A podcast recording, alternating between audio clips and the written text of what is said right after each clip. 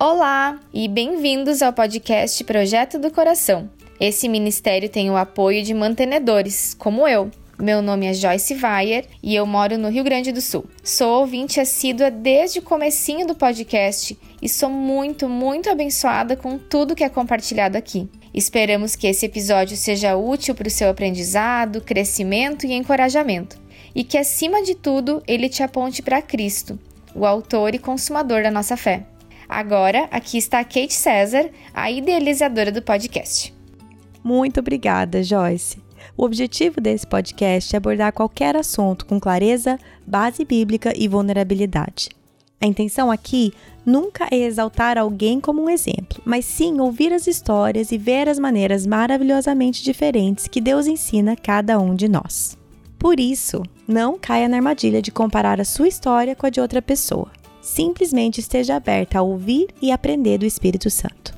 No episódio de hoje, nós temos o privilégio de aprender novamente com a Ana Ruth Cavaco.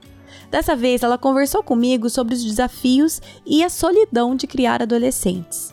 Ela também me relembrou que a melhor coisa que eu posso fazer pelos meus filhos é demonstrar total dependência em Deus. Para mim, aquilo que fica sempre presente é que eles mais tarde olhem e digam: A minha mãe mostrava que estava desesperada por Jesus. Ela fez imensa coisa errada, mas ela apontou sempre para Jesus. Ou quando tentava fazer estas coisas, ela tinha este objetivo. E portanto, se conseguir resumir assim, eu não fico refém da ideia que muitas das vezes nós temos de, olha, dos nossos filhos dizerem: A minha mãe era a melhor, a minha mãe fez isto, não é? Aquelas, aqueles statements que se fazem nas redes sociais na, na, altura do dia da mãe ou no aniversário da mãe. A minha mãe é meu modelo maior. Mas que não seja esse o objetivo final, que seja que olhem e digam: ela era uma pecadora, ela deu o seu melhor e ela confiava em Jesus. Se forem estas três coisas, podem escrever na minha lápide, ok? Ela dizia que precisava de Jesus, ela dependia de Jesus. Para mim, é o mais importante e é o nosso lugar na vida dos nossos filhos, é precisar de Jesus, não é ser Jesus na vida deles. Então, gente, preparem-se, porque a Ana Ruth é um poço de sabedoria e empatia, e ela exala o bom perfume de Cristo com a sua vulnerabilidade. Gente, hoje eu tenho o prazer de ter a Ana Ruth Cavaco novamente aqui no podcast. Você que escuta o podcast deve lembrar que ela já esteve aqui para falar sobre hospitalidade. Se você não ouviu esse episódio, por favor, volte, escute, porque toda vez que eu tenho o prazer e o privilégio de conversar com a Ana Ruth, seja aqui no podcast ou no WhatsApp, ou ler algo que ela escreveu, eu sou sempre tremendamente edificada. Então, Ana Ruth, seja muito bem-vinda novamente ao podcast. Obrigada. É um prazer ter você aqui. É um prazer meu. Gente, tô até com vozinha de choro, porque eu tava até conversando com a Ana Ruth. Eu falei, eu não sei como que eu vou gravar esse episódio hoje, porque acabou de ter um episódio aqui em casa e a, ela, assim, muito carinhosamente me lembrou que não é só aqui, todos nós temos dificuldades. Nós vamos aqui falar um pouco sobre maternidade, criação de filhos, dificuldades em meio a essa longa jornada que não é curta. Mas é, antes da gente entrar nisso, Ana Ruth, eu queria que você se apresentasse um pouquinho para quem não te conhece.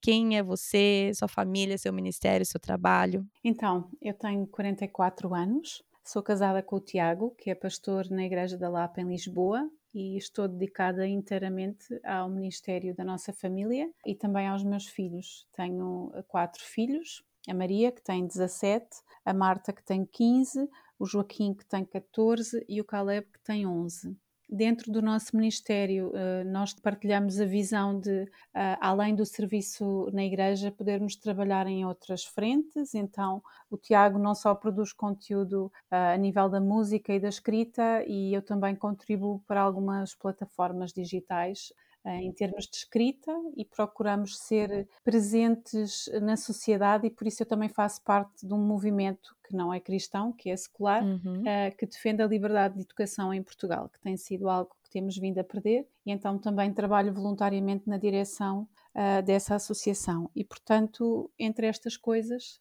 vão sendo os meus dias. Sim, eu gosto muito que você falou que eu estou dedicada a um ministério da nossa família. Acho que eu nunca tinha ouvido ser exatamente colocado dessa forma, mas gostei uhum. bastante. Ana Ruth, quando eu perguntei para você se você queria falar sobre o assunto que nós vamos falar hoje, eu nem sei como definir exatamente esse assunto, até nem sei que título que vai estar esse episódio ao longo dessa conversa, tomara que um título surja. Mas eu tava aqui pensando e eu voltei aqui, eu achei o texto que você escreveu que fez eu querer, eu troquei um áudio com você na época e fez eu querer ter essa conversa com você aqui no podcast novamente. É um texto que você escreveu ano passado. Posso ler o seu próprio texto para você mesma?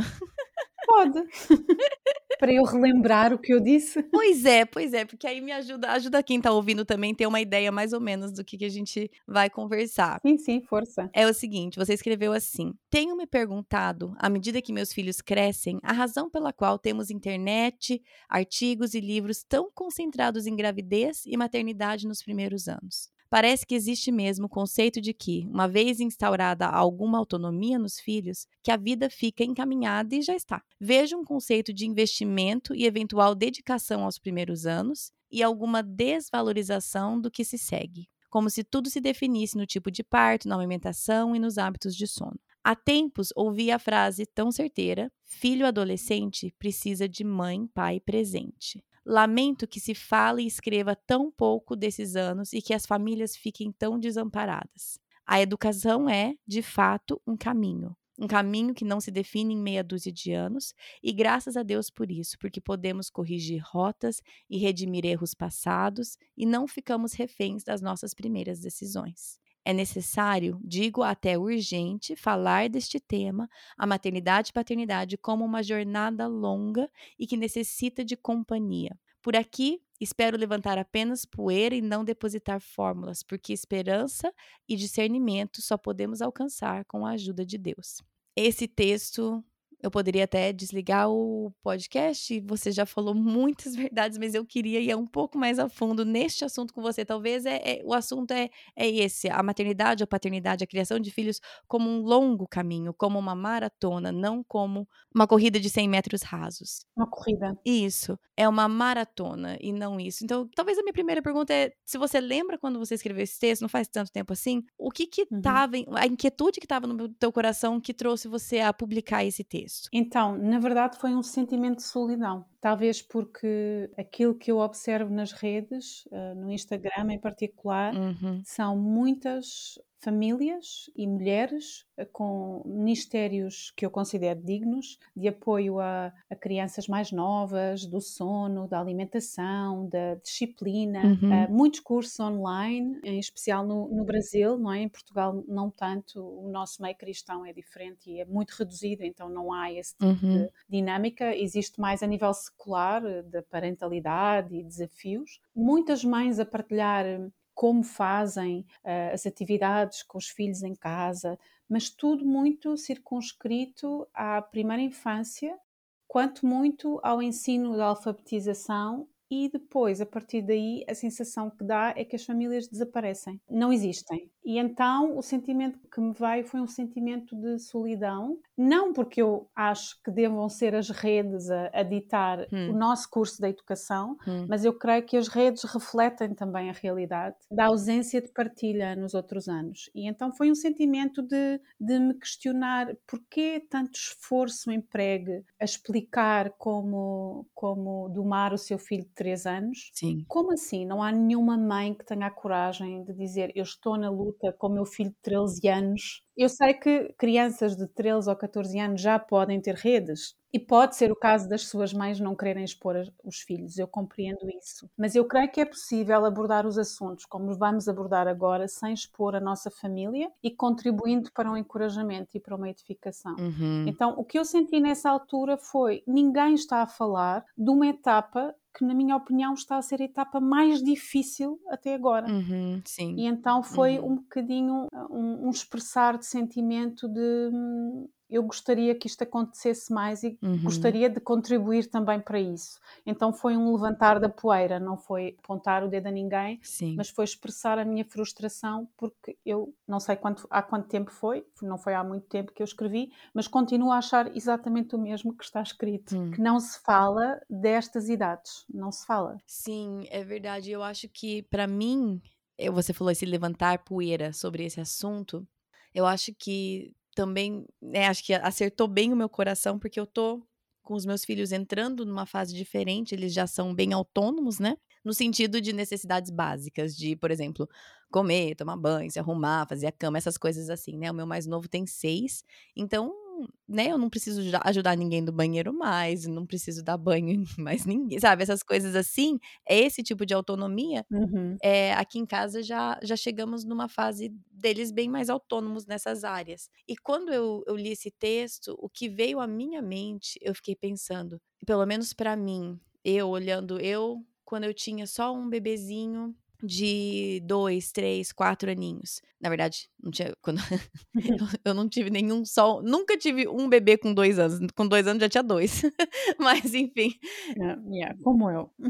é, né? Então, assim, mas assim, pensando quando os meus meninos eram bebezinhos, o primeiro ou o segundo, uhum. e eu tava com uma dificuldade, por exemplo, como você disse, no sono, na alimentação, alguma coisa assim. Eu buscava conhecimento, eu fazia certos passos, e não que assim funcionava perfeitamente, porque, né, são seres humanos e tudo mais, mas eu conseguia algum êxito naquilo, as coisas caminhavam e eu sentia, tipo, uau, que mãe eu sou eu, né? Olha o meu filho, né? Uhum. Como conseguir corrigir isso, como dorme bem, olha como se você institui uma rotina, olha como se você dá a alimentação correta, uau, né? Uhum. E aquilo, aos poucos, por mais que na época acho que eu nunca nem enxergaria esse meu próprio pecado, mas foi crescendo esse orgulho meu materno, sabe?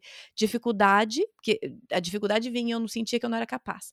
Aí eu tentava uma nova rotina de sono, ou uma coisa de alimentação. A gente tinha os limites bem certos é, de tempo, de rotina, de não telas, essas coisas assim, né? Que então, são todas boas. Não tô querendo dizer que são ruins, muito pelo contrário, foram yeah. uhum. cruciais nessas, nessas fases pra gente, a rotina, tudo. Mas isso foi infl me inflando, eu acho, que o meu orgulho como mãe. E aí, à medida que os anos passam, eu acho que eu estou menos e menos confiante na minha habilidade, não mais e mais. Eu acho que a minha confiança é, na minha própria habilidade de maternar, no começo subiu, tipo, nossa, eu consigo isso daqui. E agora tá assim, quase que em queda livre. Principalmente hoje, eu acho que tá em queda livre essa minha, esse meu sentimento. Uhum. Quando eu li esse seu artigo, eu fiquei pensando, será que não é porque cada vez mais que passa, a gente como mãe percebe que, tipo, eu não tenho a mínima ideia do que eu tô fazendo aqui. Não sei se isso, se para você isso faz algum sentido.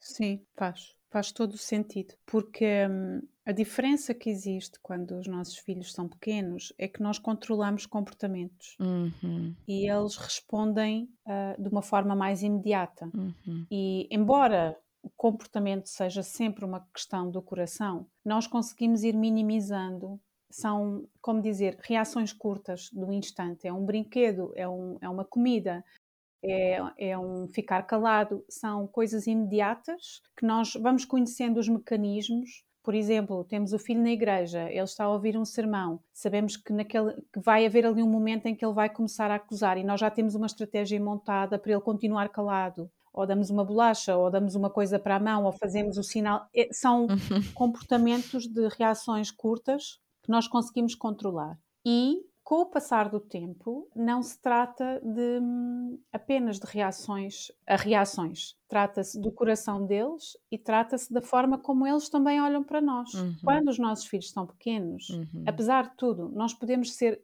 muito injustos Sim. ou podemos tomar uh, decisões até bastante irrazoáveis, eles não vão colocar isso em causa da mesma maneira.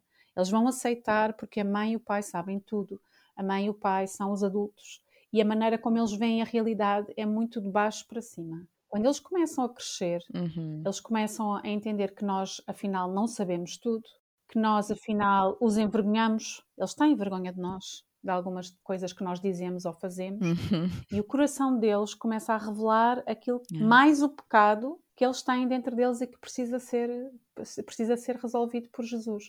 Então, com o passar do tempo, nós vamos entendendo que não é tanto a questão se eles comem os legumes, se eles dormem à noite e, e obedecem a ir para a cama, Uhum. se não se atiram para o chão com uma birra, mas é eles saberem tomar decisões com humildade, Uhum. olharem para nós e verem que nós somos uh, tão desesperados por salvação quanto eles, e esse, esse clique não acontece de um dia para o outro. É. Não acontece de um dia para o outro, e mesmo quando acontece, que é a minha experiência, porque eu já tenho filhos uh, uh, batizados, o processo de amadurecimento é uma coisa muito inconstante. Então, não. há dias em que nós temos a sensação, ah, yes, já entendeu esta parte, já consigo ter uma conversa de parece um adulto, uh, já, já partilhamos gostos em comum e no dia a seguir nós somos a maior desilusão da vida deles, eles não querem saber do que nós estamos a dizer. E isto acontece todos os dias, todas as semanas, todos os meses Sim. e nós ficamos confusos porque o processo de amadurecimento é tão difícil e a rebeldia que está instalada naturalmente no coração de um pecador é grande que é difícil para nós, enquanto pecadores, lidar com essa inconstância, não é? Sim. Então, o que eu sinto é exatamente isso, que a diferença que eu tenho em relação a quando eles eram pequenos é que eu já não tenho tantas certezas é. em relação à minha capacidade de os controlar, porque de facto, quando eles são pequenos, o que nós fazemos é controlar os nossos filhos. Nós controlamos os movimentos que eles têm, controlamos e direcionamos, não é? Sim. E vamos deixando de poder controlar e vamos ter de confiar que as decisões que eles vão tomar estão a ir no sentido que nós apontamos. E muitas das vezes vemos que não estão. Então é essa sensação que nós temos: é que, ok, eu não estou a fazer isto da maneira certa, Sim. ou não Sim. foi isto que eu ensinei. É. Depois há uma confusão também para mim, enquanto mãe, que é há momentos em que eu fico desiludida, não foi isto que eu ensinei mas há momentos em que eu vejo claramente erros que eu cometo. Então há esta dupla, dupla Sim. Eh, de emoções que são difíceis de gerir também, porque exigem a nossa humildade no processo é. de, ok, isto não sou eu que controlo, ele está a tomar a decisão dele e ao mesmo tempo, ok, ele está a cometer o mesmo erro que eu cometo. Então há estas duas coisas, estas duas frentes, que para mim pessoalmente, a nível de emoções, geram muita culpa às vezes, hum. muitos sentimentos de falhanço, uh, de, de humilhação e todos os dias pensar, ok, não está tudo perdido, vamos recomeçar, vamos continuar. Vou-me lembrar tudo o que já foi possível fazer antes e que correu bem e como correu bem. Então, nesse aspecto, é um trabalho mentalmente e espiritualmente de uma exigência brutal, uh, enquanto que quando eles são pequenos é uma exigência mais física, não é? De, de falta de descanso, de, de estarmos sempre de, de sobreaviso, e a controlar. E agora Sim. é um sobreaviso diferente. É, muitas das vezes nós estamos a observar, estamos a ver que vai, uhum. que não vai pelo caminho que nós queremos e vamos ter que ir deixando aos poucos eles percorrerem esse caminho. É difícil, é muito difícil. É, exato. Vai ser esse o título do episódio. É difícil. Acho que é. Concordo. Não, mas enquanto você estava falando uma coisa que eu e o Thiago a gente fala bastante aqui é que nós estamos perpetuamente exaustos, parece. E aí, eu não digo isso para desencorajar pais de crianças pequenas, porque é o que você falou. A exaustão física passa, né? Eu durmo bem à noite, tá tudo uhum. bem. Mas agora o que a gente sente ao final do dia, a gente se olha e parece que a gente tá oco, que tudo foi embora da ciência, assim, já gastamos tudo que tinha que gastar emocionalmente, espiritualmente. Então a exaustão é outra. Eu tô descansada a maior parte do tempo, eu durmo bem, meus filhos raramente me acordam à noite, comem sozinhos, sabe assim? Então assim, não é tão fisicamente exaustivo, Sim. mas assim, a maior parte dos dias, mesmo quando eles estão super bem e ninguém, assim, não teve nenhum episódio, sei lá, assim, tivemos um dia relativamente tranquilo de criação de filhos, mesmo nesses dias, é, requer tanto empenho nosso, emocional, espiritual, intencional, para assim, criarmos nossos filhos da maneira que nós sentimos que Deus nos chamou a fazer, que no final do dia, mesmo se foi um dia assim entre aspas bom, nós estamos esgotados, não sobra muita coisa. Uhum. Não, não, é verdade, concordo. Por isso é que eu acho tão estranho que hum, não sei, eu acho que deve, merecia um estudo sociológico sobre isto para conseguir entender.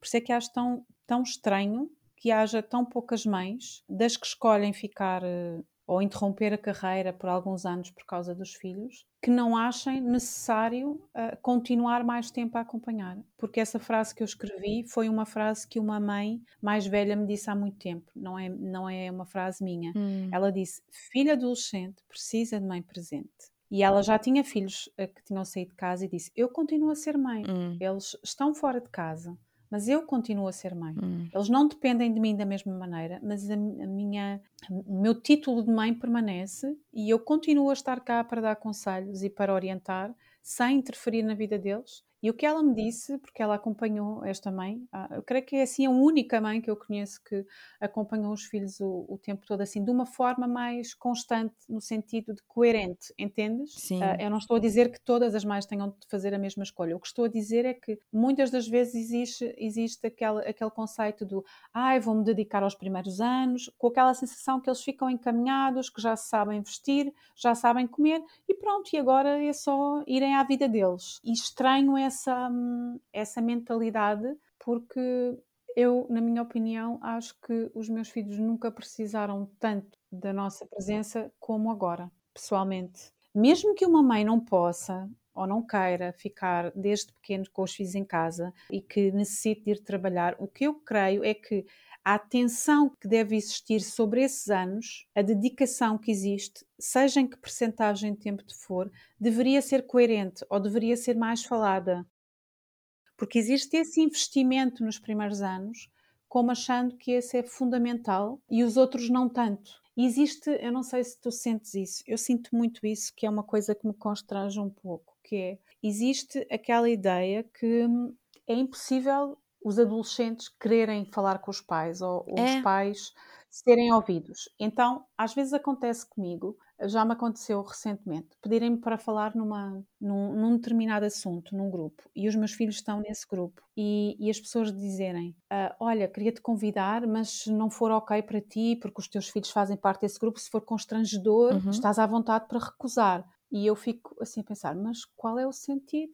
De se eu vou falar para adolescentes ou se eu vou partilhar alguma coisa com adolescentes, ser constrangedor a presença dos meus próprios filhos. Não sei se tu sentes isso. E sinto, por outro lado, que existe aquela ideia do eles precisam depois de falar com outras pessoas porque eles não, não têm à vontade com os pais. Existe um pouco essa, essa ideia que o canal de comunicação fica bloqueado, ponto final, hum, uhum. e que não existe chance. Eu não estou a dizer que eu quero que os meus filhos sejam os meus melhores amigos e que me venham contar tudo da vida deles. Não é isso que eu estou a dizer.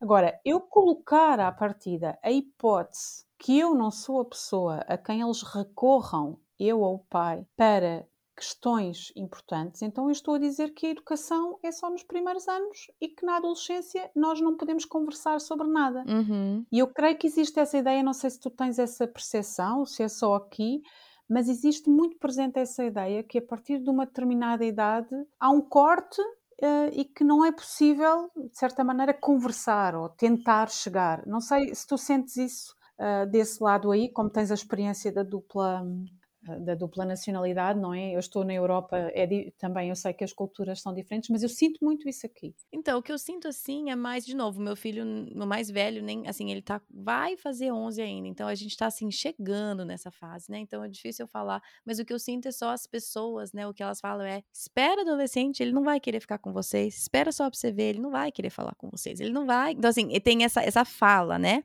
Ai, daqui a pouco adolescente, ele já vai, tá vendo o jeito que ele tá na dele? Já não não quer mais você. Então, assim, esse tipo de fala, uhum. como a gente faz isso umas com as outras, né? Nós mulheres. Eu, não, assim, eu tô falando de mulher porque eu sou mulher, mas assim, a gente vê uma mulher grávida e fala assim: ah, espera só nascer pra você ver, você não vai dormir mais. Uhum. E aí depois o bebezinho nasce e aquela mãe tá lá e a gente fala assim: nossa, espera começar a andar pra você ver só, você vai morrer. Uhum. Aí a criança começa a andar, você fala assim: nossa, espera ela ir pra escola pra você ver só. Então, assim, yeah. por que, que nós fazemos isso uma com as outras? Porque eu. É terrível. Né? É horrível isso. Tipo, nós já fomos as pessoas que odiaram que falaram isso pra gente. Só que aí a gente chega naquela fase e a gente olha para quem tá atrás e a gente faz a mesma coisa. Então, uhum. e eu percebo isso no meu próprio coração, porque às vezes eu vejo mães, às vezes até nas redes sociais, ou a, a mães que eu conheço que têm crianças pequenas, e tão tipo, ah, porque isso, porque eu faço isso aqui, isso aqui, e na minha cabeça eu me controlo para não falar, mas eu já vejo essa, essa raiz assim de amargura no meu coração, que, por exemplo, se eu acabei de ter uma dificuldade com meu filho, eu não falo, mas na minha cabeça eu fico assim, espera só pra você ver. Yeah. e isso é tão ruim e feio e pecaminoso, mas como nós fazemos isso umas com as outras? Uhum, uhum. Em vez de nos prepararmos umas para as outras para as fases difíceis. Porque eu acho que de facto existe uma, uma falta de perspectiva que as mães que estão muito focadas em quando os filhos são pequenos é necessário a companhia umas das outras de diferentes idades, mas não tanto para dizer, ah, espera aí que vai ser, mas para dizer, olha, tem calma, há coisas muito boas desta idade, eu tenho saudades disto. Ou seja, haver um encorajamento ao mesmo tempo que se fala da perspectiva longa, hum. uh, não é? Ao mesmo tempo que dizemos, olha, eu gostava de ter feito mais assim, eu gostava de porque é muito rara, não encontramos nenhuma mãe, nenhuma mãe com filhos já crescidos que diga, ah, eu teria tido mais paciência, eu teria tido isto, eu teria feito mais isto. Hum. Todas as mães declaram que poderiam ter feito, que gostariam de ter feito coisas melhores. Então, eu acho que nós, enquanto mães, poderíamos ajudar-nos sem, sem esconder a realidade, mas de uma maneira positiva. Sim. Dizer, olha, realmente tu agora estás muito cansada, fisicamente é muito cansada, dentro em pouco vais poder dormir, outra fase vai chegar. São fases, são fases uhum. e em todas as fases nós precisamos de Deus e de graça. E eu creio que essa, essa, esse equilíbrio, não é? Porque eu acho que o que motiva as motivações do coração para fazer esse tipo de comentários é que nós estamos tão aflitos com a nossa própria condição que nós queremos ver outros na lama também. Sim. Então é, é do género, é, é do género eu estou aqui a passar um mau bocado, espera aí que tu também vais estar, não vou ser só eu. Sim. Sim. O que está no coração é isso. Sim, não passarei perrengue sozinha. O que está no coração é isso. É, porque se eu tô. Quando eu me sinto mal, aí que nós rebaixamos as outras pessoas, né? Quando eu percebo no meu coração, eu, assim, eu, eu, eu, tenho mais um certo controle de. Eu, eu, não falo, mas a Bíblia fala, né, que é, é só você pensar que você já pecou. Então o coração pecaminoso permanece. Eu tento, tento evitar o dano pro outro, mas assim, o meu. O, o pecado tá aqui. Então, assim, quando eu vejo que a minha reação e as minhas emoções estão muito dessa forma, muito tipo, ah, espera só pra você ver. Ah, né? Igual você falou, eu tô na lama, daqui a pouco você tá também. Uhum. Isso sempre fala muito mais sobre o meu coração e o estado, assim, do meu relacionamento com Deus, do meu coração, do, de, de onde eu estou e como eu estou, do que da outra pessoa ou da circunstância em si, né? É mesmo.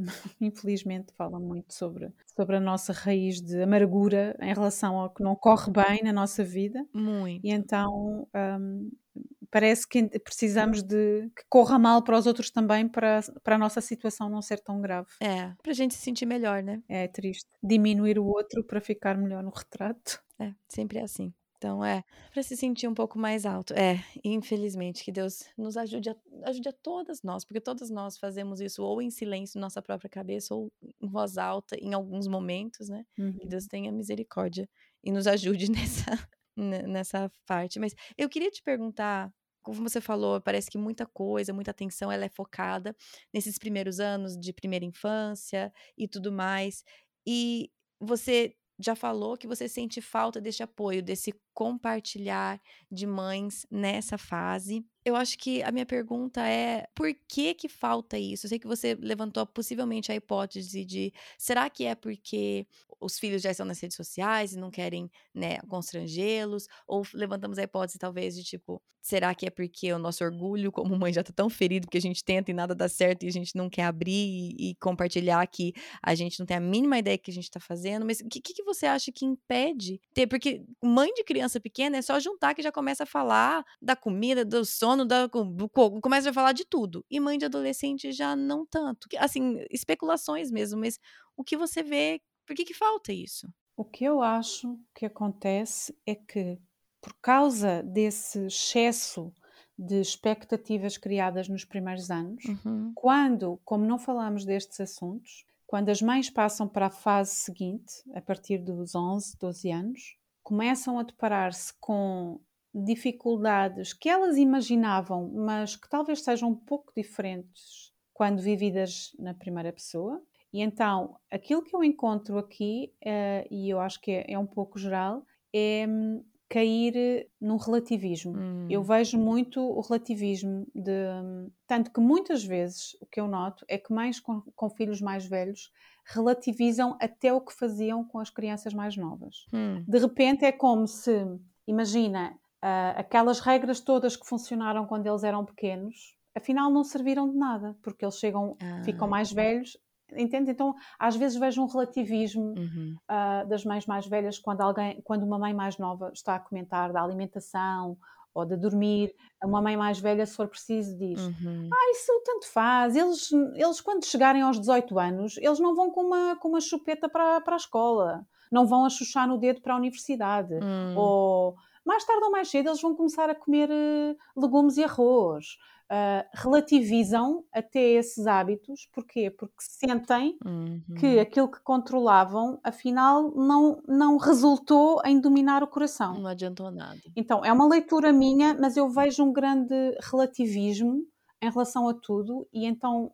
pais com filhos mais velhos que entretanto já tomaram decisões ou, ou, de se afastar da fé ou de escolher eh, para a sua família coisas que não são certas, vejo esses pais com um discurso muito relativista. E eu acho que é, sentem que as suas fórmulas não deram em nada, então, olha, faz como tu quiseres, porque no fim das contas, os teus filhos vão fazer o que eles quiserem. Não adianta nada mesmo, essa porcaria não serve para nada mesmo. É, completamente. O que eu vejo é um relativismo, é, um é. relativismo de quem, na prática, hum. nós crentes muitas vezes nos comportamos como se o mérito fosse nosso, não é? E, e como se é. uh, fazermos toda, toda aquela sequência de coisas e de hábitos fosse uma fórmula mágica, não é? Quando nós na Bíblia também vemos é. várias histórias de bons pais com péssimos filhos e de péssimos pais com bons filhos e vemos que, que a educação não é uma fórmula mágica. Sim. Uhum. Que somos ensinados a, somos instigados a ensinar o nosso filho no caminho que deve andar, mas é um provérbio, não, não é uma promessa incondicional. Então, o que eu vejo, o que eu acho que acontece é um desanimar que faz com que as pessoas se remetam ao silêncio e que se entreguem um pouco à sua sorte. Eh, não sei, eu, eu resumiria a relativismo. Resumiria, eh, eu acho que, que os pais sentem que perdem a autoridade para falar porque nada sentem que não, está, não estão a conseguir hum. chegar uh, ao resultado que queriam. Então acho que há uma desistência que no discurso fica muito relativista. É o que eu sinto quando eu falo uh, com outros pais e já me aconteceu pessoas mais velhas olharem para mim e dizerem: Ah, mais tarde vais ver, dedicaste tanto à tua família, se for preciso, os filhos não dão valor ao esforço que nós fizemos por eles. Às vezes existe essa conversa.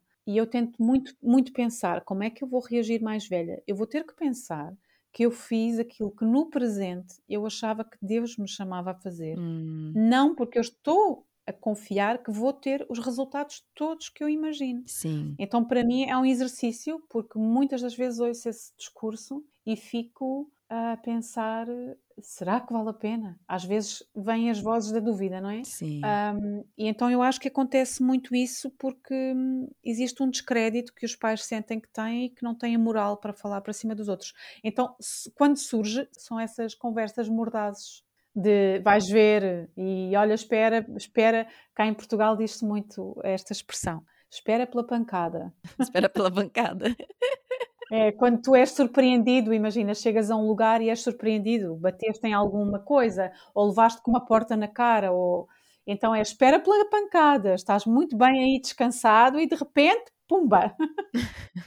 então acho que quando surge a conversa é uma conversa com um tom feio, não uma conversa de encorajamento. E então eu acho que acontece um pouco isso. É uma conversa com um tom feio. É, exatamente. É. é aí Deixa eu puxar um outro gancho nisso. Como que nós podemos mudar isso como mulheres? Como você falou, tipo assim, nós ficar calada não tá não ajuda, porque aí todo mundo acha que tá no barco sozinho, que só na minha casa que tá desandando, né? Que só aqui que eu tô exausta emocionalmente todo dia, que é só comigo. Então, o silêncio não está adiantando, porque nós precisamos desse compartilhar. É, agora, essa fala agressiva e vingativa, quase, e desejando mal para outra pessoa, porque nós já estamos mal, também não é. Como que. Assim, a, a, mudança deveria partir de cada uma de nós. Eu sei que a gente espera que a mudança venha da outra mulher que está falando essas coisas para mim.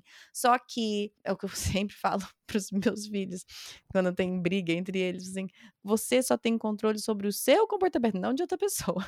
O que você, o seu irmão vai fazer tá absolutamente fora do seu controle. Uhum. E em relação a esse tipo de relacionamentos também. O que a, a senhora lá da igreja que me vê e vem falar, ó, oh, você vai ver só, depois os seus filhos vão te abandonar, né?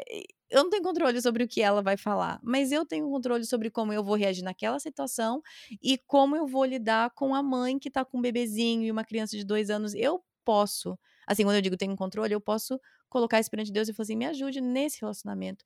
Como que assim, eu acho que muitas vezes falta até um modelo. A gente gostaria de ser diferente, mas a gente nunca nem viu esse diferente. A gente não sabe como reagir. Tipo, ah, eu, eu sei que eu quero, eu sei que eu não quero ser assim. Verdade. Mas eu não tenho nenhum modelo para eu olhar para falar assim, é esse o modelo que eu quero seguir.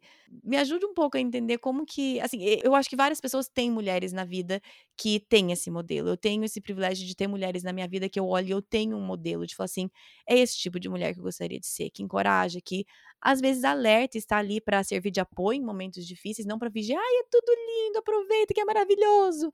Esse, isso também não ajuda. Sim, relativizar a dificuldade de alguma fase da vida de alguém nunca é o caminho. Não, mas fala para mim talvez algum, se você teve, um, se você tem pessoas que você olha, admire e tem esse modelo, como que nós fazemos para sermos essa geração que muda? Uhum. Na verdade, a minha igreja, a minha comunidade é, é de gente muito jovem. Uh, não tenho muitas pessoas mais velhas e a nossa realidade aqui em Portugal é uma realidade muito pequena a nível de, assim, de exemplos. De, um, somos uma minoria muito, muito pequenina uh, e a minha realidade é essa. Ainda assim, eu tenho algumas mulheres que estão um pouco à frente, um pouquinho, e algumas que estão uh, na, mesma, na mesma fase que eu. Então, aquilo que nós temos falado em igreja muito sobre este assunto, uh, muitas vezes, então aquilo que eu tenho procurado fazer é ser mais presente na vida das mães que têm uh, filhos pequenos, mas ao mesmo tempo, tempo uh, expondo as minhas dificuldades. Porquê? Porque estas mães, que agora são mães com filhos mais pequenos, elas viram quando eu tinha filhos pequenos. Portanto, elas, elas viam também as minhas dificuldades da altura. Uhum. Então, aquilo que eu procuro fazer é uma coisa difícil e que procuramos. Ainda hoje recebi uma mensagem de uma, de uma mãe da igreja que tem uma filha assim já um pouco mais velha, numa fase de tomar decisões, uh, e que me pediu oração, está muito, muito angustiada com, com a filha. Uh, então, aquilo que procuro fazer era, era, era aquilo que nós estávamos a fazer antes de começar o podcast: é dizer, eu estou na luta, ok? Uh, eu estou na luta e criar o máximo de transparência nas dificuldades que eu sinto, ao mesmo tempo que conto os meus motivos de gratidão. Hum, a diferença que acontece e que eu acho que deve acontecer com o passar do tempo, à medida que vamos ganhando maturidade, é que a maneira como nós partilhamos até as conquistas que temos são menos acerca de nós e mais acerca da graça de Deus. Não é tanto acerca do tu fazes assim, dás banho antes e depois vais pôr a dormir. Eu faço assim e dá certo. É. Exatamente. É muito acerca daquilo que eu faço. Olha, experimenta fazer assim.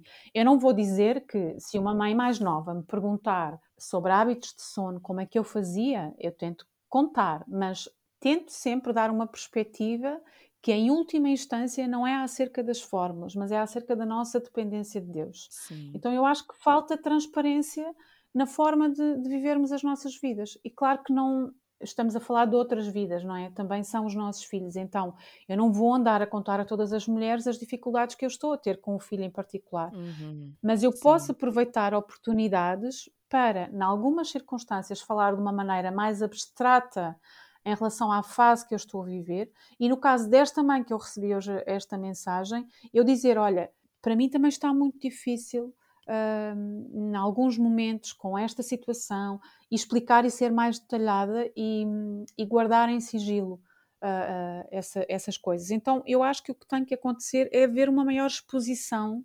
recíproca e haver essa transparência e esse encorajamento e nunca relativizar a dificuldade que alguém está a viver, que é a pior coisa que nós podemos fazer. Mesmo que seja para nós seja absurdo que uma mãe está desesperada porque não consegue uma coisa e seja de vontade de rir. Às vezes nós temos, não é? Já temos experiência e dizemos que absurdo, isto não tem importância nenhuma e ela está tão focada nisto. Mas não é uma boa abordagem. Então é muitas vezes dizer: olha, o primeiro passo eu acho que é nós termos a, a disponibilidade para ter a nossa vida também aberta, porque o facto de termos a nossa vida uh, exposta mostra as nossas fragilidades e abre o caminho para os outros quererem mostrar. E tira também os nossos olhos da, da nossa obsessão com, com, a nossa situação, não é? Porque eu, muitas das vezes, também, quando estou com mães de outras idades, eu também tiro o foco uh, de, do meu presente e olho para outras realidades e vejo as dificuldades das outras, das outras realidades e também consigo ter uma perspectiva diferente. É tirar o, o, o, nosso olhar sobre o nosso próprio umbigo. Então eu creio que é, que é, que é a caminhada em humildade sem, hum. sem estarmos sempre a querer provar umas às outras, uhum. a comparar, a competir, que eu acho que é um dos, dos problemas maiores que, que, acontecem na vida real e nas redes, não é? Porque nas redes, então, quando surgem yeah. todos esses cursos de organização e de estratégia, a sensação que dá é que as mães estão todas resolvidas em relação àquele assunto.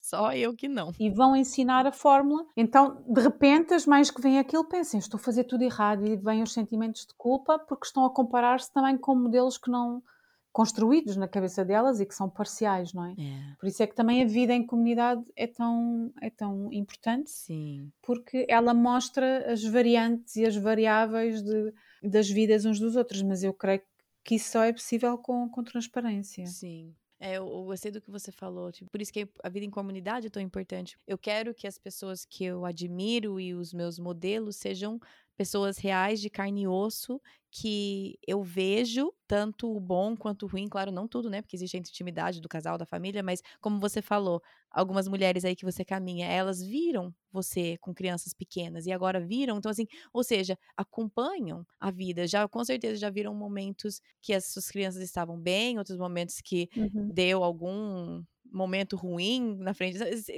Pessoas que convivem conosco não veem tudo, a não ser quem está dentro da nossa casa, mas uhum. veem altos e baixos e veem pontos fortes e fracos. É, é isso que é a, a, convivência. E eu quero pessoas que eu admiro que sejam pessoas que eu convivo com elas, não pessoas que eu vejo numa tela, né? Porque isso é muito perigoso. Uhum, uhum, concordo. E aí eu queria ouvir de você, falando até desse, desses momentos, né? Você tem, assim, oito anos aí a mais do que eu nessa, nessa caminhada de, de criação de filhos, mas eu tive, tenho vários momentos em que eu deixei meu peito assim se inflar de orgulho porque alguém estava elogiando os meus filhos ou eles estavam assim uhum. fazendo algo e todo mundo, nossa, que meninos mais, seja o que for, nossa, que. E elogiando, e eu, meu peito, né? Uhum. Inflado e orgulho. Pois é, por mais que eu não falava, mas, pois é, eu sou uma excelente mãe. Eu sou uma excelente mãe. E o outro lado da moeda, momentos em que eu me senti completamente humilhada, quebrada, é, porque os meus filhos estavam fazendo algo e aquilo, então, uhum. né, me quebrou, assim, porque me, me quebrou as pernas. E eu fiquei desnorteada e me sentindo. Ou seja, é claro que os dois estão errados, porque nós estamos. Eh, os dois mostram que eu acho que eu sou ali, uhum. ou, a, ou a heroína da história, ou a vilã da história. E nós sabemos que não, não é assim.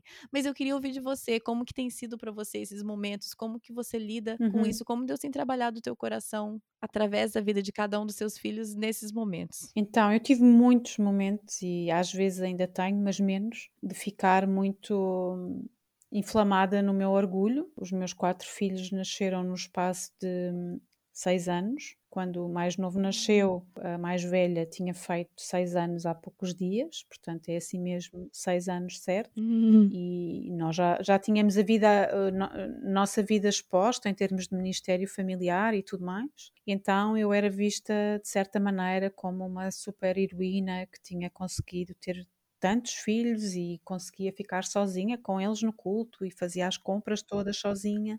Uh, e e quem me conhece sabe que eu não, eu não sou uma pessoa de, de baixar os braços assim, então se eu tenho uma ideia eu vou conseguir fazê-la e às vezes eu levo tudo à frente para conseguir fazer essa, essa coisa, uhum. uh, com muitos estragos pelo meio, mas o retrato final que fica é que eles estão sossegados e estão bem comportados. Às vezes às custas sabe-se lá do quê, não é? De ameaças e tudo mais, porque é a nossa reputação Exatamente, sim, sim. Uhum. Uh, então tive muitos momentos desses uh, de, de, de, achar que, que, realmente era, e há um foco especial que fica hum. sobre as mães que têm filhos pequenos assim próximos. Há um foco muito particular Graças a Deus, eu às vezes agradeço, graças a Deus não havia Instagram nessa altura, porque eu tinha um blog onde eu escrevia as minhas coisas e não tinha comentários no blog, porque eu achava a ideia dos comentários, as redes sociais não eram o que são hoje, não é? Então para mim a ideia dos comentários era muito estranha. Então eu não estava aberta a esse tipo de interação, porque eu queria colocar lá as coisas uh, e não havia esse tipo de feedback como agora nós temos, não é? Mas graças a Deus, porque eu tinha sido uma daquelas mães no Instagram a dizer tudo o que eu fazia e a provar que os meus filhos dormiam a noite toda. Sério, eu teria sido, com certeza, não teria feito o curso online porque não, não havia talvez o espaço para isso, mas provavelmente eu teria feito o meu reality show da minha vida nessa altura. Deus uhum. permitiu que eu não passasse por isso e, e estou mesmo a ser sincera uh, nisso. E portanto tive muitos momentos desses de, de, de, deixar, e devo até dizer que na altura em que eles eram pequenos, eram mais os momentos desses do que de quebrantamento, porque como quando eles são pequenos é tudo muito acerca de controlar comportamentos, eu conseguia até desempenhar um bom papel ok? Então eu fui quebrando à medida que, que Deus foi trazendo à minha vida uh, desafios, não só na, na, na, maternidade, mas também a nível de, de saúde e tudo mais, e comecei, uh, de certa maneira, a ser mais confrontada com estas questões do coração. Que eu podia controlar muitas coisas, mas não era eu que ia salvar os meus filhos, que não era eu que, que, que ia fazer com que eles amassem, uhum. uh, colocar o amor por Jesus neles, e portanto fui começando a ser quebrada em todo o percurso, é certo, mas a questão do orgulho foi muito mais dominada com, com o passar do tempo, quando eu comecei uh, realmente a, a, compreender mais que eu não era tudo na vida deles e que era mais acerca do coração. E claro, os nossos filhos fazem-nos passar vergonhas, não é? Uh, e então, um, então uh, tenho muitos episódios de, de, de, ter filhos a denunciarem. Eu lembro-me, por exemplo, no outro dia contei esta, esta, este episódio a, uma amiga que estava desesperada com, com um filho que não se comportava na, na igreja. E então eu estava sempre sozinha com os meus, não é? Porque o, o Tiago, o meu marido, estava sempre lá à frente e, portanto, eu, eu, tinha uma, eu tinha uma frase terrível que eu dizia ao meu marido quando, nessa altura, quando era muito difícil para mim ficar com eles no clube. E eu dizia sempre que era mãe solteira ao domingo. E o Tiago abominava esta minha expressão. Portanto, imagina o meu. Dizia, eu sou mãe solteira ao domingo porque eu fico sozinha, não é? E há mães que estão tão preocupadas que não conseguem estar com dois filhos e um marido ao lado. Eu tenho quatro, imaginem, eu era uma heroína, não é? Então eu lembro-me de uma vez, a minha filha mais velha, ela estava imenso nessa, nessa altura, porque ela sabia que eu tinha sempre os braços ocupados, então ela já tinha sido avisada várias vezes e estava mesmo a provocar, a provocar. Sim. Então a, a nossa igreja era numa cave, tinha umas escadas para cima, para a rua, e eu fiz sinal, e a uma dada altura consegui pousar um dos bebés, fiz o sinal para ir, e ela foi o tempo todo a gritar pelas escadas e dizer: Por favor, eu não quero levar uma palmada, por favor, a minha mãe vai me dar uma palmada. Passei uma vergonha. Nossa. Porque ela usou a estratégia que ela tinha para, para, para denunciar aquilo que eu ia fazer. Eu não retirei a minha, a minha convicção acerca de que tipo de disciplina ela precisava, porque não tinha vergonha nenhuma em relação a isso, mas tive assim muitos episódios da minha aparente bom comportamento ser colocado em causa pelos meus filhos. Esse foi um dos episódios, esse foi muito cômico, porque eu cheguei lá acima furiosa e disse: Tu voltas a repetir isso? E tu não levas uma palmada, levas 10. Estava ferido. Ia levar uma, agora? tu voltas a gritar, depois a seguir o comportamento que teve de ser trabalhado foi: eu faço sinal na igreja, se quando eu faço sinal para sair, tu vais em silêncio. Já foste avisada, vais em silêncio. Um, este é um episódio até engraçado e caricato, não é? Porque mas tive outras situações, muito, sim, clássico mesmo. Clássico, né? Mas tive outras situações deles de quando eles desafiam a nossa autoridade, quando nos colocam em causa, acontece muito uh, quando começam a ficar mais velhos de colocarem em causa aquilo que nós estamos a dizer à frente de outras pessoas, uh, ou falarem de hábitos que nós temos em casa, uh, que eles sabem que vão ser vão ser estranhos ou que as outras pessoas fazem diferente. Sim. Então eu tive, tive muitos momentos de cair no, no meu orgulho, mas graças a Deus Deus foi-me quebrantando Um, e não obstante eu ainda ter momentos em que de facto uh, posso estar como tu hoje ao início do dia a dizer ah, eu estou a fazer um bom trabalho, eles afinal são pessoas educadas e, e sabem tratar um adulto, uh, afinal não são, não, não são assim tão maus quanto eu vejo em casa, mas com o passar dos anos eu creio que é a maturidade também a, a falar e o discernimento e o quebrantamento. Uh, vamos ficando mais, mais humildes e mais, um, e mais dependentes de Deus. Portanto, um, sim, uma resposta longa, desculpa, mas foi. Assim, esses momentos eu creio que acontecem com todas nós mães, né? O momento que a gente se sente muito orgulhoso de como eles se. E eu acho que, assim, muitas vezes eu acho que nós podemos nos alegrar no comportamento dos nossos filhos e, e nos deleitar no, neles, né?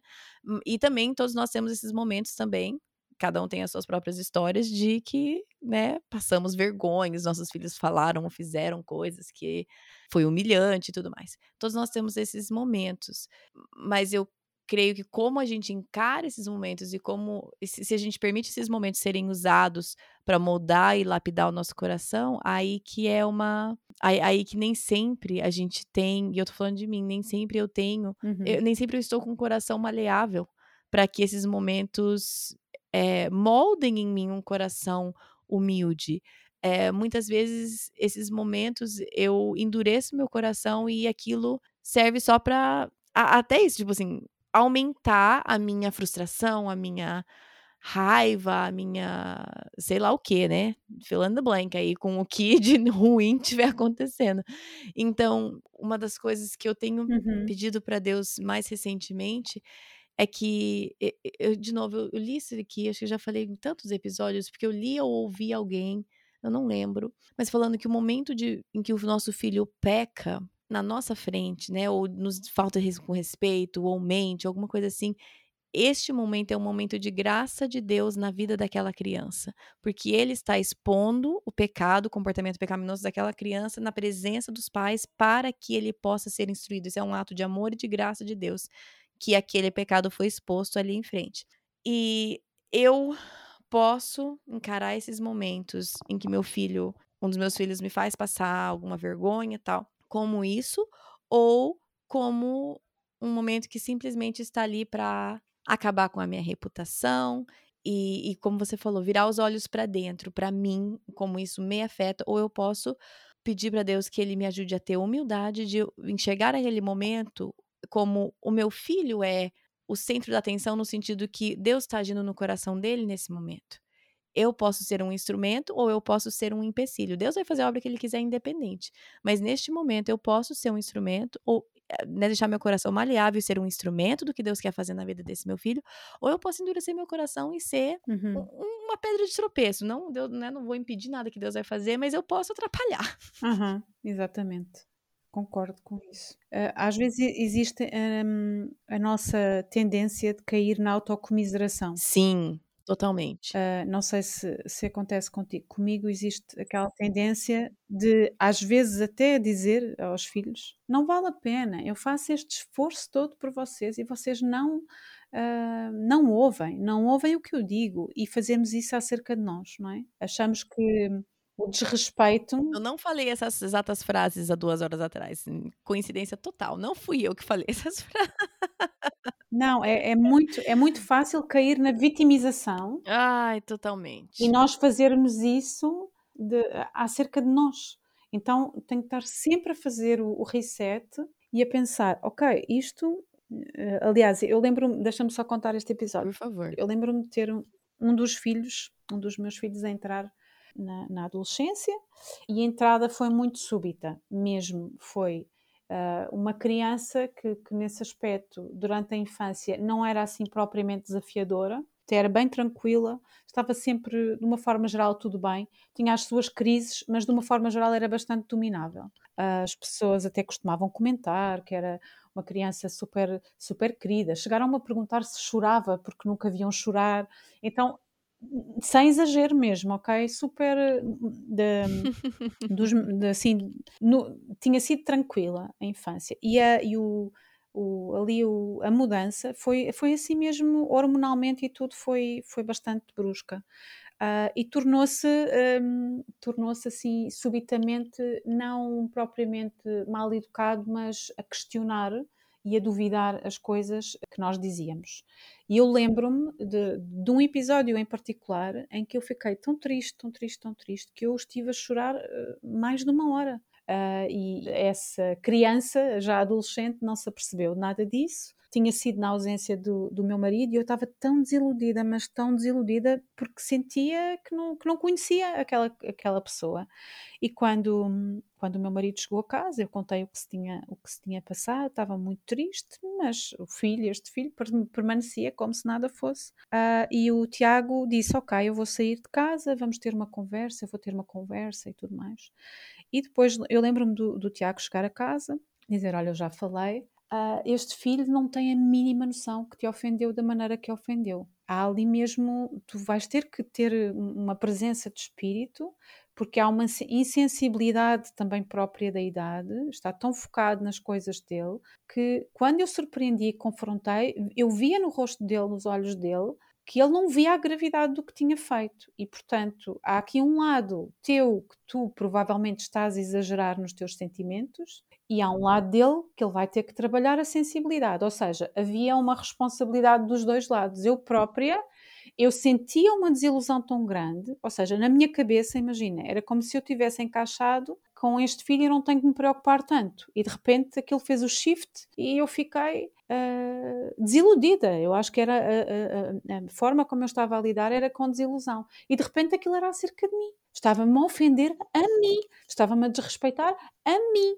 Uh, quando vejo com a perspectiva, o meu marido não presenciou a cena, mas depois, quando ele me contou a conversa que tinha tido, eu mais tarde consegui chegar à conclusão: ok, eu própria não estava à espera de ser confrontada com isto e eu também exagerei na minha reação. Uh, não fui misericordiosa, não, não, não, não aceitei e fiquei entregue ao meu sofrimento. Eu lembro-me que fiquei a chorar mais de uma hora, super ofendida com a maneira como tinha sido a resposta que, que me tinha dado. Então, há um lado nosso também de, de vitimização, de, de autocomiseração, que, é, que revela ao nosso coração que nós estamos a virar as coisas para nós também. E, portanto, não é desvalorizar o pecado, não é isso. Mas há uma verdade que nós interpretamos que também precisamos de discernimento e de ajuda, seja do nosso marido, seja de outras pessoas, que nos ajudem a ver: olha, tu também estás a exagerar. Talvez tu não estejas a ver as coisas da maneira mais clara. Sim. E de facto, naquele dia eu fui surpreendida e exagerei também na minha reação.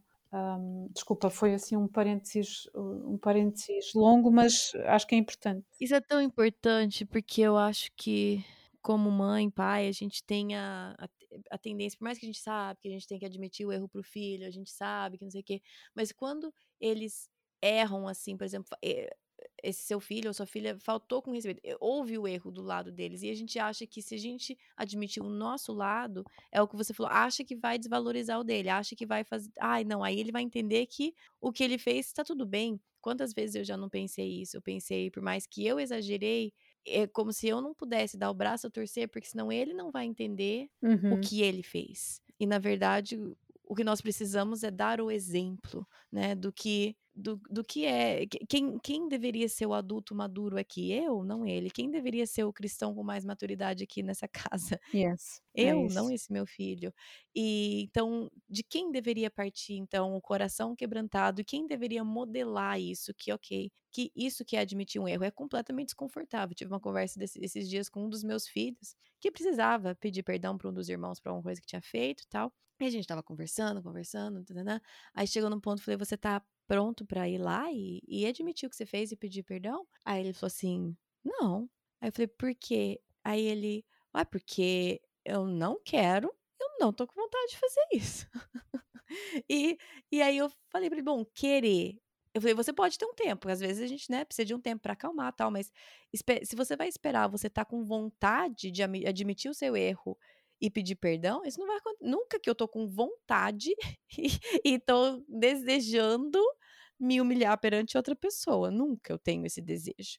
Então a gente teve essa conversa e, e, se eu tô esperando que meu filho faça isso, mas não disposta a modelar essa atitude para ele, vai ser bem mais difícil. É, verdade, concordo. E aí, uma outra pergunta que eu queria, eu queria entrar nesse assunto é que, à medida que os nossos filhos crescem, eu sei que eu, eu tô tentando adaptar, e você já está numa fase mais à frente também, que nosso, não necessariamente que nós vamos mudar quem nós somos, mas nós precisamos ir adaptando o nosso papel de mãe, né? O meu papel de mãe quando eles eram pequenos era um, hoje, agora com crianças, ainda são crianças, mas crianças um pouco mais velhas é outro.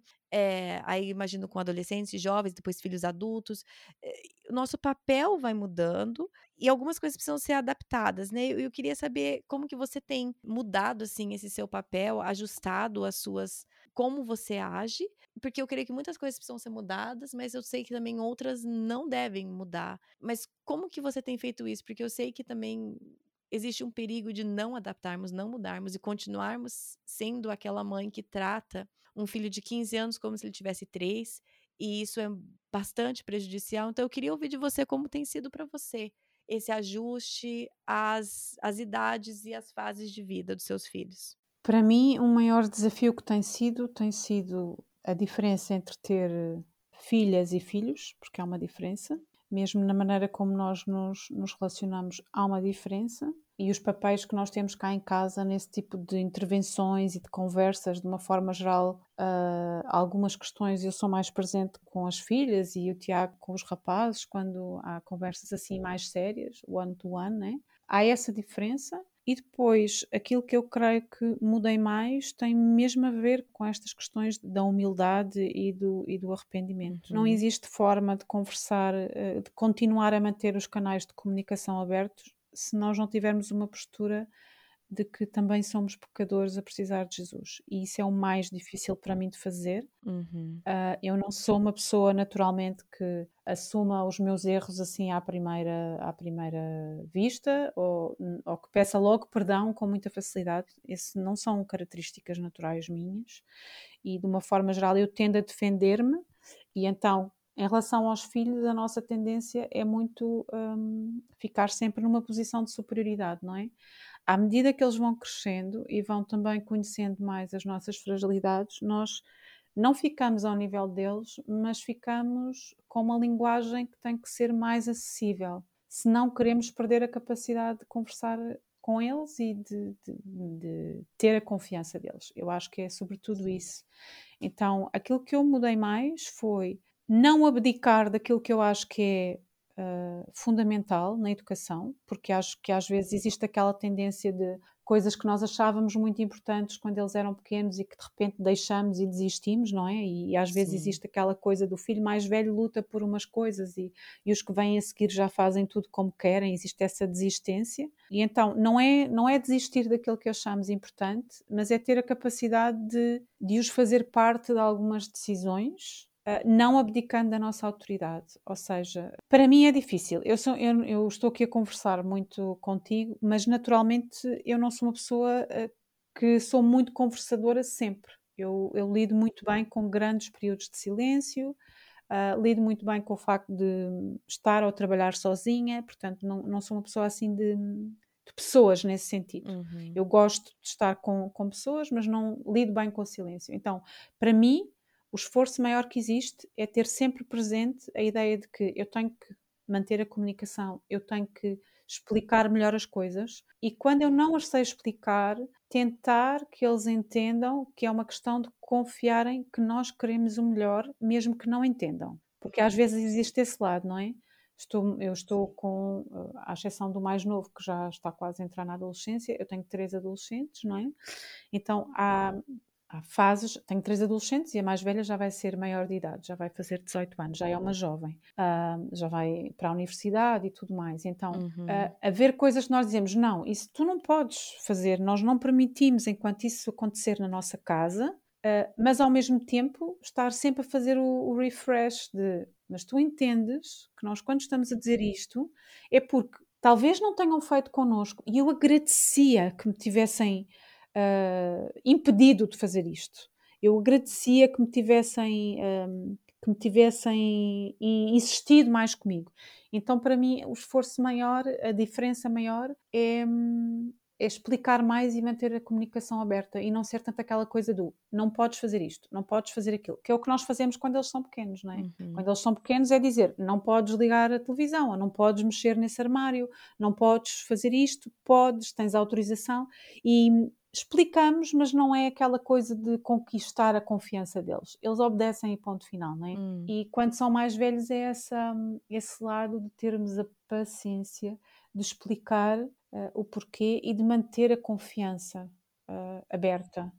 Então é grande diferença. Não estou a dizer que consigo fazer isso bem. A minha tendência é geralmente dizer, olha, porque sim e porque eu estou a dizer, mas eu sei que isso fecha, isso, isso endurece o coração isso traz mais rebeldia, isso fecha. Para mim é fechar a comunicação. Então uh, é a grande diferença que eu sinto que tenho uh, neste momento, que é uma coisa que eu quero ter presente. Você falou que você está abrindo bastante aqui comigo. Primeiro, eu agradeço, porque eu sempre sou abençoada quando pessoas como você abrem assim, por mais que você tá abrindo, mas ao mesmo tempo você tá abrindo de uma forma bem responsável e respeitosa com a sua família, porque você não está expondo nada deles e, e isso, se para mim, sempre é um grande é, exemplo para mim que eu observo em outras mulheres. Então, queria te agradecer por isso. E também uma coisa que me chama atenção também é que eu imagino, e é o que eu gostaria que fosse dos meus filhos, que os seus filhos podem dizer que quem você é, talvez, em público, não difere de quem você é dentro de casa. Claro que quem, em público você não vê toda a pessoa, mas é uma coisa que eu gostaria, até o Thiago me perguntou, é, recentemente eu soltei um episódio, ele falou assim, eu perguntei se ele achava que eu tinha, eu não abri, não abro detalhes da nossa família, mas eu perguntei se ele achava que tinha sido demais. Ele falou: "Não, mas por que que você sente a necessidade de falar isso?" E eu falei para ele que se um dia os meninos, né, ainda existisse esse negócio na internet e eles ouvirem um episódio desses, eu não quero que eles ouçam e pensem tipo, ah, não foi essa mãe que eu tive em casa, não, sabe? Eu não quero nenhum momento que eles ouçam e pensem, tipo, ah, ela tá falando isso, mas em casa ela era de outro jeito. Eu gostaria que tivesse uma coerência bem grande para os meus filhos, de mim e do meu marido, que o que a gente é fora, a gente é dentro, o que é dentro, a gente é fora, é... E, e, que não tem essa discrepância, assim, uhum uhum. tão grande. Quando você abre e fala isso, para mim o que eu vejo é você e o seu marido, imagino, estão modelando isso para os seus filhos, que o quem vocês são no ministério é quem vocês são em casa e quem vocês são no, com a vizinhança e no mercado e, e essa integridade. Uhum. E aí que vocês, creio que, e oro para que,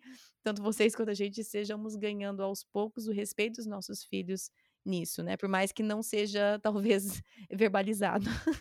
Essa é a minha maior preocupação. É exatamente isso. É, é, o tempo passar e eles não olharem e dizerem: Ah, estou a ler a minha mãe, estou a ouvir a minha mãe. Eu não conheço esta pessoa.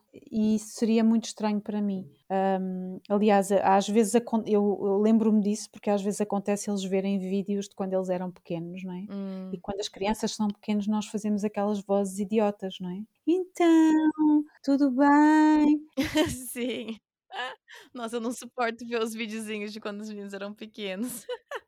Ah, eles fartam-se. Eu sou super gozada, sou super zoada, como vocês dizem. Gozada, gostei, gozada. Gozada, nós dizemos gozo, é gozar. Ah, faz sentido. É. Vem de gozo, não é? Mas é gozo no sentido de ter um prazer especial em fazer troça. Em... Ah, entendi. É assim, o gozo é assim, um, é o zoar que vocês dizem. Sim, sim. Ah, e eles começam todos a imitar-me e a gozar comigo, a dizer tão querida que tu eras. Começam a imitar. Sim. E de facto, aquela mãe naquele sentido já não existe, porque eu já não falo com eles assim, não é? pois é, ainda bem, né? Sim, exatamente. Falo quando tenho bebés cá em casa ou quando, quando estamos com, com outras crianças, não é? E às vezes eu penso isso, eh, eles gozam com, com isso. Mas em relação a, a este, a todo este ministério, não é? A, a, a única que tem redes sociais é, é a minha filha mais velha, portanto ela vê as coisas todas que eu escrevo. Inclusive, às vezes está comigo quando eu gravo outras coisas, ou se vou a, algum, a alguma igreja falar, ou a algum estudo de jovens, ela, ela pede para ir e geralmente vai comigo. E é uma das coisas que eu penso mais, que esta mãe, que eles veem, que nunca seja desligada daquela outra pessoa que, que vem, não é? Mesmo que em casa haja uh, comportamentos que existem na intimidade que não existem mais lado nenhum, não é? A maneira como nós nos zangamos nunca é a mesma maneira que zangamos com outras pessoas, uhum. mas que exista aquela presença. Para mim, aquilo que fica sempre presente é que eles mais tarde olhem e digam: A minha mãe mostrava que estava desesperada por Jesus. Ela fez imensa coisa errada, cometeu muitos erros, mas ela apontou sempre para Jesus. Ou quando tentava fazer estas coisas, ela tinha este objetivo. E, portanto, se conseguir resumir assim, eu não, não, não fico refém da ideia que muitas das vezes nós temos de, olha, dos nossos filhos dizerem a minha mãe era a melhor, a minha mãe uh, fez isto, não é? Aquelas, aqueles statements que se fazem nas redes sociais na, na altura do dia da mãe ou no aniversário da mãe. A minha mãe é meu modelo maior não desvalorizando que isso pode acontecer, mas que não seja esse o objetivo final, que seja passando os anos todos, eles são quatro, vão ter perspectivas da vida completamente diferentes uns dos outros, que olhem e digam: ela era uma pecadora, ela deu o seu melhor e ela confiava em Jesus. Se forem estas três coisas, podem escrever na minha lápide, ok? Ela precisa, ela dizia que precisava de Jesus, ela dependia de Jesus. Para mim, uh, eu acho que é o, é o mais importante e é o nosso lugar na vida dos nossos filhos, é, é precisar de Jesus, não é ser Jesus na vida deles. Não é? Então é, é um pouco isso, essa questão da não sermos hipócritas e de sermos coerentes e tudo é muito é um grande desafio e muito presente, sim. É muito presente esse esse lance de integridade, né? Em, em tudo que a gente faz e na pessoa que nós somos. E aí, para encerrar, eu sei que a gente, eu já passei aqui do meu horário com você, mas eu queria perguntar, encerrar nossa conversa com. Nós já falamos tantas vezes e lemos como nossos filhos são instrumentos de Deus, nossa vida e tudo mais. E eu tô falando como se fosse, né?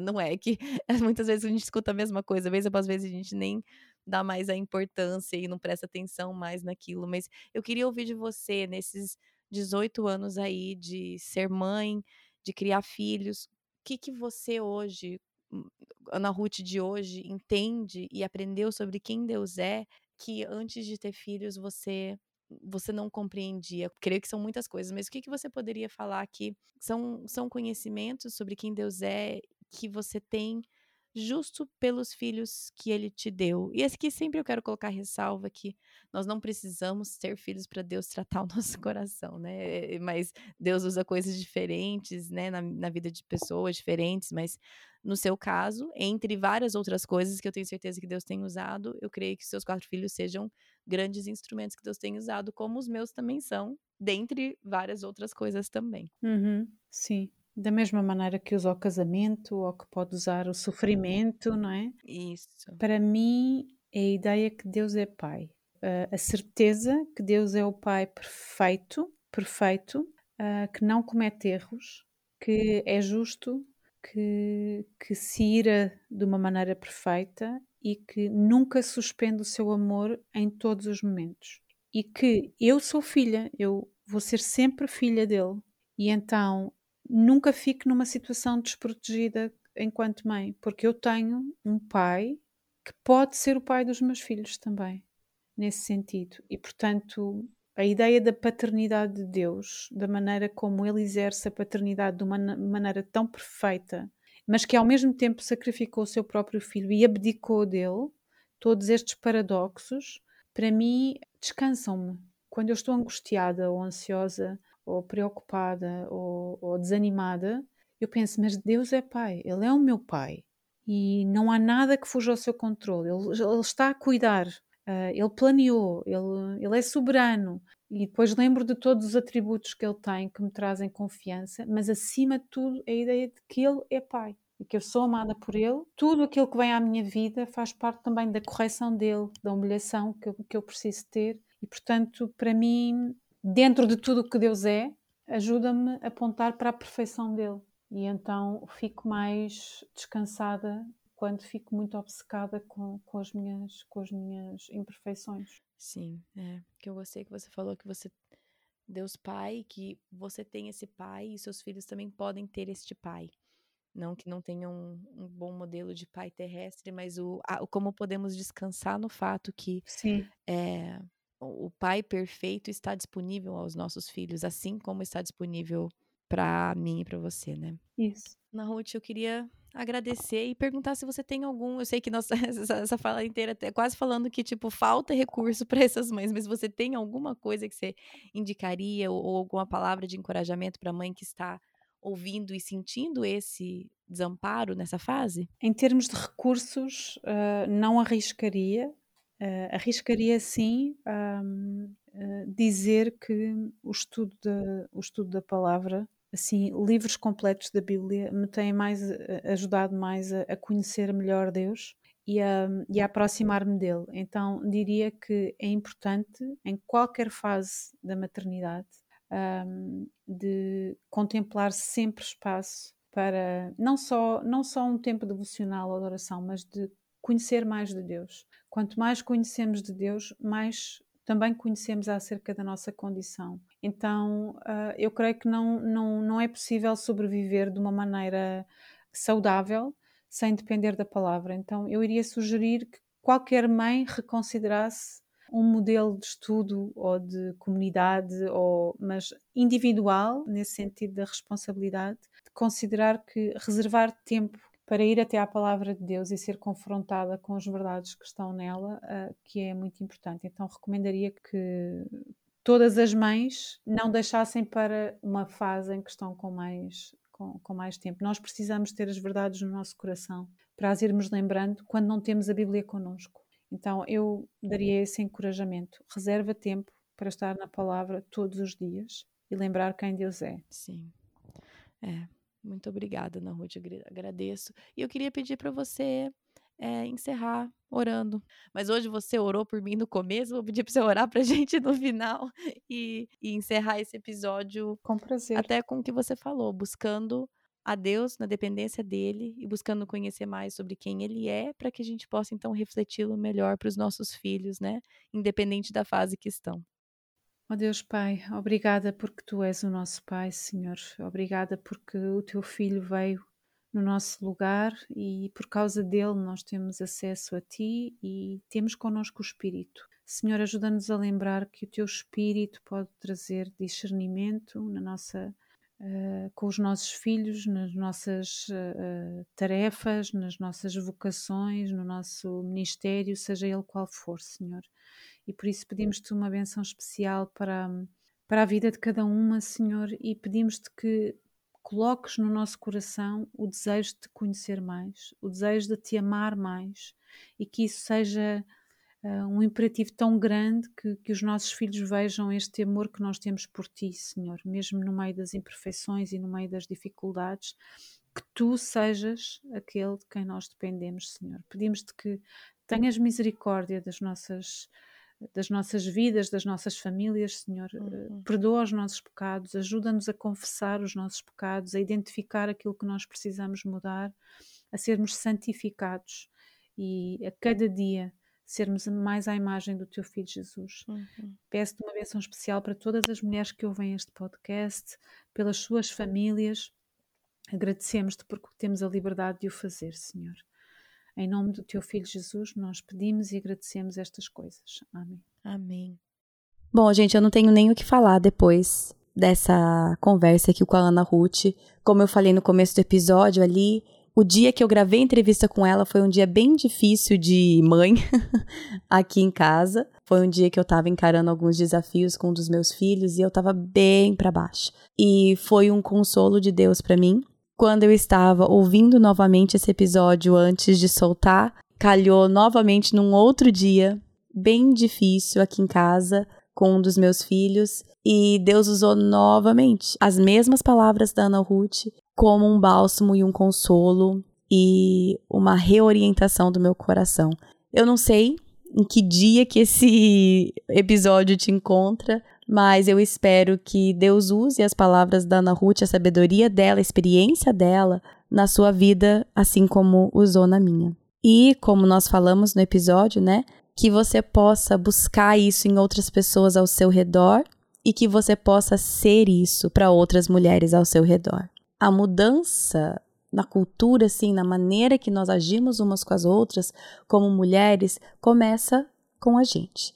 Então, que nós possamos, ao invés de ficar reclamando do que as pessoas fazem ou não fazem, ou falam ou não falam, ou apoiam ou não apoiam, ao invés de perder nosso tempo com isso, vamos então abrir os olhos para as pessoas ao nosso redor e ser a mulher que se aproxima da outra, e ser a mulher encorajadora, e ser aquela que acolhe e que é verdadeira e vulnerável. A mudança pode começar com a gente, pela graça de Deus e pela misericórdia dele.